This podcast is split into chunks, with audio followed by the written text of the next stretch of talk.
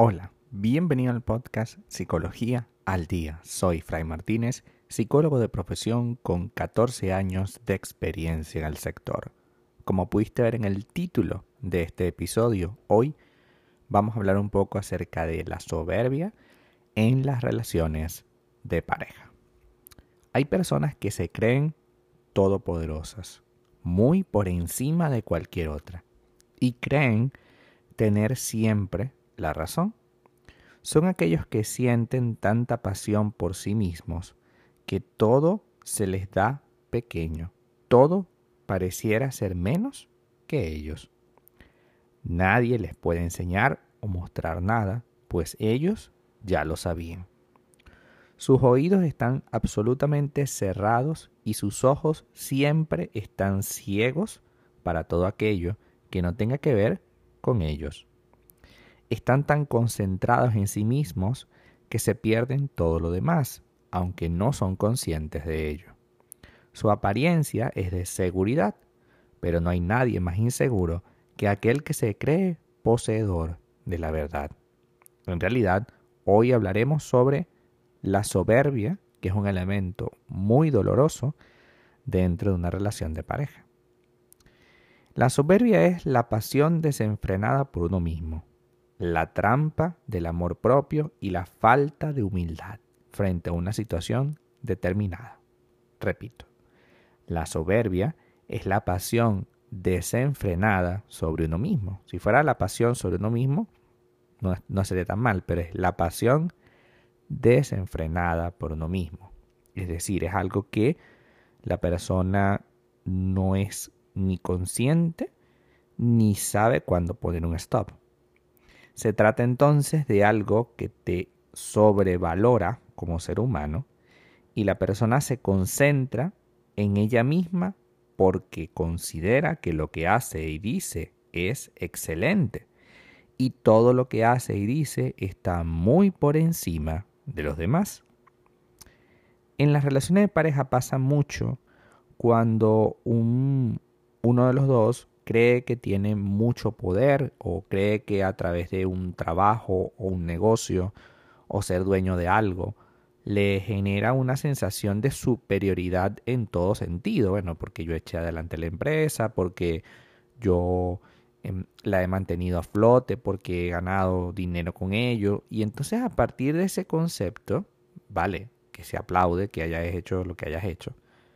Pero a partir de ese concepto generas una soberbia y a ti no se te puede decir nada en ningún otro aspecto. Mira, resulta que estás fallando como pareja. No, jamás, jamás fallaría como pareja porque yo sé resolver los conflictos. En el negocio, yo normalmente en los conflictos soy el mejor. Sí, claro, en el negocio, pero en la vida conmigo no lo eres. Y ahí empiezan los problemas. Porque sí, porque yo soy, porque yo soy soberbio y creo tener la razón para todo. Tengo una suerte de superioridad moral que nadie me puede arrebatar. En la soberbia, los otros no existen. Quien no tenga cuidado con su orgullo puede ir más allá y acabar cultivando actitudes soberbias. La soberbia es amiga del orgullo, la vanidad, las ansias de poder, el narcisismo y el egocentrismo. Todo le queda pequeño. Quien tiene soberbia tan solo está centrado en sí mismo. No da valor a opiniones de los demás porque está ciego. Sí que necesita un feedback constante, pero ese feedback tiene que ser exactamente igual a lo que ellos quieren. Es decir, no es que tú le vas a, a mostrar una debilidad o un problema, no, no, no es que tienes que decirle exactamente lo que la persona quiere oír. Lo característico de la soberbia es que además de ser ilusoria, es un disfraz que tapa o crees que tapa tu inseguridad y la falta de confianza en uno mismo y, por supuesto, el sentimiento de que eres inferior. La soberbia es una sobrecompensación frente a algo que sabes que está pasando. Cuando tú desconoces algo, en lugar de preguntar y tratar de ser orientado como lo haría cualquier ser humano, tú tienes miedo de mostrarte vulnerable. El día de ayer, en el episodio anterior, hablamos sobre eso, ¿no? Sobre por qué tenemos miedo a sentirnos vulnerables cuando, cuando decimos algo, cuando, cuando nos expresamos, ¿no? Sin embargo, en este caso, ese miedo a sentirnos vulnerables nos hace preso de una decisión absurda y es que, aunque me equivoque, yo muero con lo mío. Aunque no sea cierto, yo lo haré cierto. Y eso enmascara, eso disfraza una falta de confianza, porque a ver, si yo confío en mí, o sea, yo puedo pedir ayuda, yo puedo pedir, hey, no me la sé toda, ¿no? Tanto en una como en otra, la persona permanece ciega ante sus errores, porque está atrapada en su aire de que es súper enorme y que es excelente. Una excelencia que esconde un profundo temor a la carencia y a ser menos que los demás, y que trata de sobrevivir a como dé lugar. Esa carencia, a través de la soberbia, trata de vivir a como dé lugar. Detrás de la soberbia siempre hay miedo. Miedo a no ser capaz, miedo a no ser bueno, miedo a no ser suficiente y sobre todo, miedo a ser despreciado. Y ante ese miedo y, por supuesto, incapacidad para asumirlo, incapacidad para asumir que tengo un temor, que tengo una herida, pues utilizan la soberbia como un mecanismo que equilibra todos esos vacíos, equilibra entre comillas, por supuesto, y que lo tienes como un escudo con el que evitas que la gente vea lo que realmente eres. Quien es soberbio no suele admitir sus errores porque hacerlo le recuerda que no es tan perfecto como pensaba y como consecuencia será extremadamente difícil que pida perdón porque considera que jamás se equivoca. Evidentemente, esto en una relación de pareja es una bomba, porque ¿cómo vamos a estar con alguien que constantemente evita pedirnos disculpas porque no quiere verse como inferior a nosotros?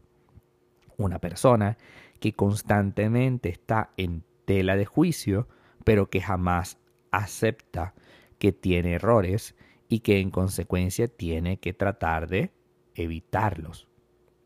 No podemos vivir con alguien así, pero lo hacemos. Y lo hacemos con más frecuencia de lo que te parece. Al soberbio le importa mucho la opinión y la atención de los demás, aunque se muestren diferente a ello, por lo que lleva a cabo ciertos comportamientos para obtenerla. La autoestima de la persona soberbia eh, se encuentra súper baja, está bajísima. Y como tiene miedo, va a tratar de construir un mundo alrededor de una especie de, mm, de cuento, de mito, de idea falsa, que le haga sentir bien. Ante la soberbia siempre se recomienda la humildad aprender a llevar una vida más sencilla, en la que predomine el valor de lo importante, como el amor, la, generosidad, pero existe un paso previo y es el hecho de que tengo que reconocer y aceptar que soy soberbio. De lo contrario, sería imposible que esta situación desaparezca. Una vez aceptado que soy soberbio, se trata de ser honesto y sincero con uno mismo. Primero tienes que empezar por ti. ¿A qué le estoy temiendo? ¿A qué le tengo temor? ¿Qué es lo peor que puede pasar? ¿Por qué yo tengo que llegar a ser soberbio? Ya no solo existo yo, existen las personas que están conmigo. Y debo dejar de relativizar esta situación, dejar de relativizar lo que son los demás y entender que yo puedo ser empático, que yo puedo pensar un poquito más en los demás, en los otros, sobre todo si es mi pareja. A ver, esta persona ha soportado, básicamente, porque no tiene otra palabra, todos mis desplantes, toda mi actitud, porque cree en mí, cree que yo, después de ello, después de toda esta soberbia, existe un ser humano valioso e importante. Si esa persona tiene fe en mí, que básicamente es otro que no me conoce del todo, porque yo no lo puedo tener. La soberbia es un elemento que te va separando de los demás, hasta que llega un punto en el que se hace completamente inviable compartir contigo. Porque ¿para qué vamos a compartir con alguien que solo se mira a sí mismo? Para eso, compartimos con personas que sean mucho más nutritivas y valiosas. Asumir que estamos en una situación incómoda, que estamos frente a una situación que nos genera daño, es fundamental para poder modificar esta situación de una vez por todas. Hasta acá nuestro episodio del día de hoy. Muchísimas gracias por quedarte aquí hasta el final. Si deseas saber más sobre mi contenido, www.fraymartinez.com. Para consultas online, www.fraymartinez.com y también sígueme en mi Instagram, arroba fraymartinez20. Muchísimas gracias y hasta el próximo episodio.